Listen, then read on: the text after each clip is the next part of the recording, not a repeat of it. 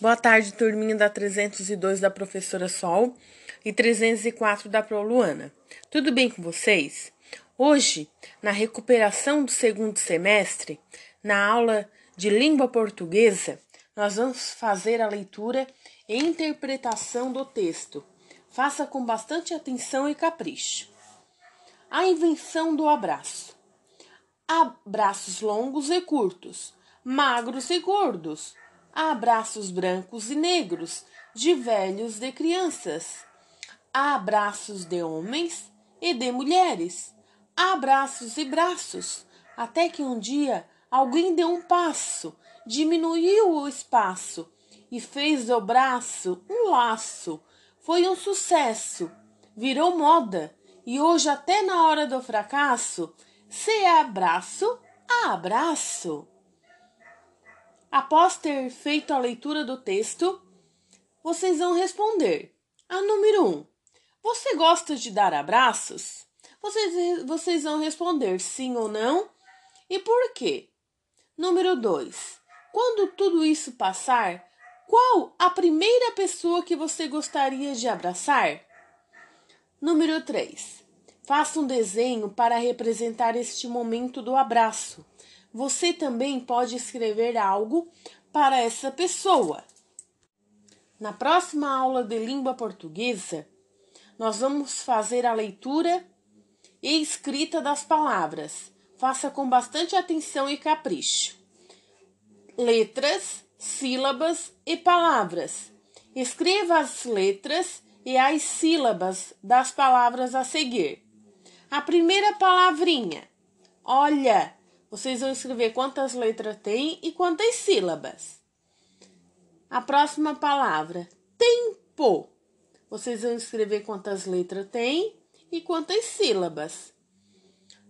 A palavra rei e depois a palavra não. Número 2. Elimine uma letra na primeira sílaba e escreva o nome do animal. Tem a palavrinha, palavrinha prato. E tem, uma, e tem um desenho ali do pato, um patinho. Se vocês tirar a letra R, qual é a palavra que vai ficar? Pato. A número 3. Troque uma letra da primeira sílaba e forme novas palavras, de acordo com as imagens. Troque uma letra da última sílaba e forme nova palavra de acordo com a imagem pinga. Vocês vão trocar a última, a, a última letrinha. A letra A pela letra O vai ficar pingo. Número 4. Troque uma letra de cada sílaba e forme nova palavra, de acordo com a imagem. Pinga. Número 5. Escreva o nome das figuras. Faca, garfo, colher, folha, mesa, pato, gato, pia, rato, sapo, chapéu e xícara. Vocês vão escrever as palavrinhas embaixo dos desenhos. Na próxima aula de língua portuguesa, nós vamos fazer a leitura e interpretação do texto. Faça com bastante atenção e capricho. O porquinho atrevido. Patrícia viu um porquinho. Ele entrou na horta por um buraco na cerca. Ele queria comer as verduras. Patrícia correu para pegar o porquinho, mas ele fugiu para o chiqueiro. Patrícia falou: Que porquinho mais atrevido? Agora responda. Número 1. Um, qual é o título do texto? Número 2. Quais os personagens do texto? Número 3. O que você o que o porquinho queria? Número 4. Para onde fugiu o porquinho? Número 5. O que Patrícia achou do porquinho?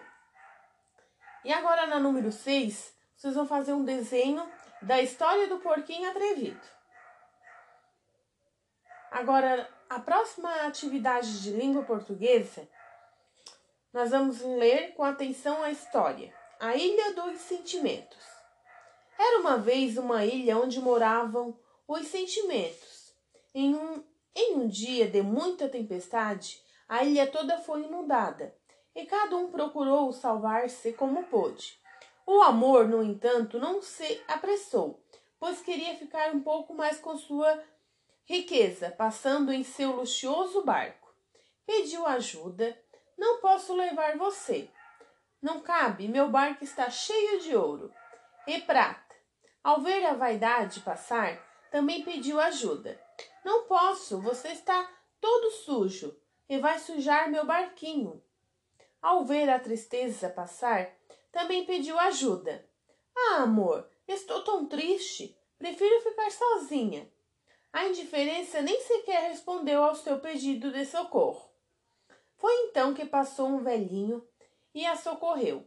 Sob amor, sobe amor, eu levo você. O amor, o amor ficou tão feliz e aliviado que até se esqueceu de perguntar o nome do seu benfeitor. Chegando ao alto de um morro, onde estavam os sentimentos que haviam salvado, ele perguntou à sabedoria: Quem é aquele velhinho que me salvou? Ela respondeu: O tempo. Somente o tempo é capaz de dar valor a um grande amor. Agora na atividade.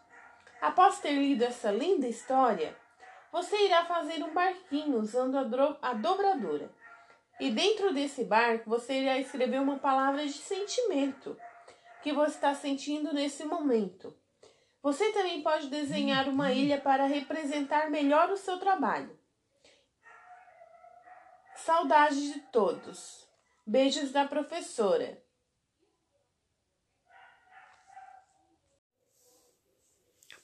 Boa tarde, turminha da 302 da professora Sol e 304 da Pro Luana. Tudo bem com vocês? Hoje, na nossa aula de ensino religioso, nós vamos continuar estudando sobre os valores. Nessa atividade, vocês passarão por 16 círculos, cada um contém um valor essencial que buscam a paz. Siga todos os pontinhos do caminho, pintando encontre a saída que levará as crianças para a paz do mundo.